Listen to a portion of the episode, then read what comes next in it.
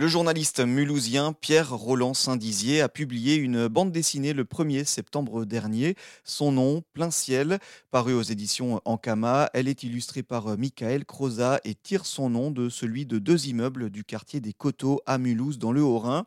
Il y montre le quotidien des nombreux habitants de ce village vertical, un décor de béton que l'auteur souhaite mettre en avant puisqu'il y a habité des scènes de vie dont les personnages fictionnels sont parfois très inspirés d'anciens voisins de l'auteur.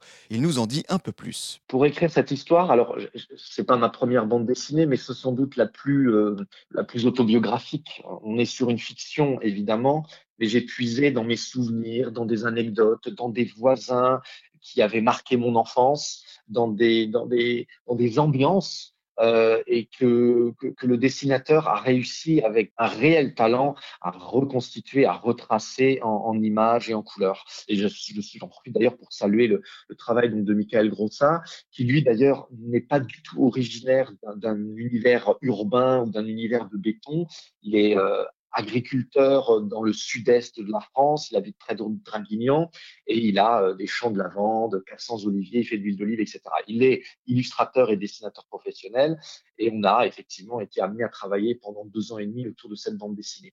Donc c'est vrai que ce que je propose dans cette bande dessinée, c'est une tranche de vie. Euh, il n'y a pas de héros, ce sont des héros du quotidien, c'est-à-dire c'est vous, c'est moi, c'est, on, se, je pense que le lecteur arrive assez facilement à s'identifier à certains personnages. D'abord parce qu'effectivement, il y a une véritable euh, palette de, personnages de tout âge, de toute culture, de tout horizon, etc.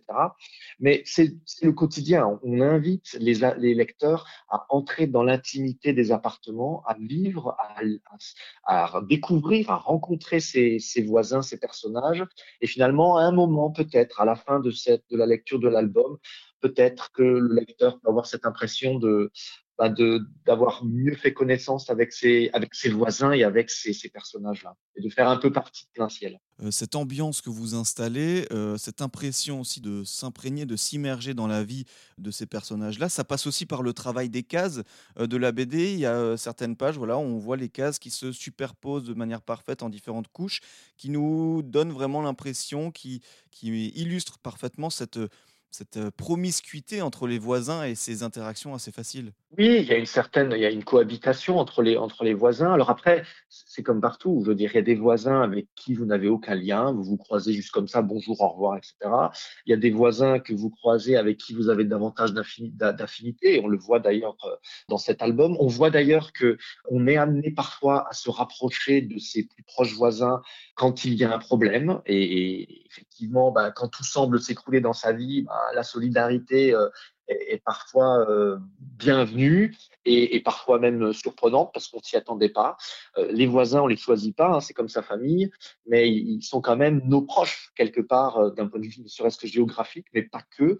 Et, euh, je crois qu'on peut apprendre beaucoup de, nos voisins en termes de solidarité, etc. Dans un monde où il y a individualiste euh, et dans le contexte que l'on connaît, je ne vais pas faire la, liste de tous les, problèmes et, avec toute la morosité de nos sociétés, mais je trouve que hum, c'est intéressant de peut-être voilà réfléchir en dehors de cette histoire que, que je raconte dans cet album, voilà de réfléchir aussi à ceux qui nous entourent et l'importance voilà d'apporter dans un sens comme dans l'autre cette cette proximité qui peut être euh, véritablement riche et pas que d'un point de vue euh, culturel, mais aussi dans le quotidien, euh, les relations avec les avec les voisins euh, sont vraiment importantes. Deux ans et demi de travail ont été nécessaires pour achever la BD.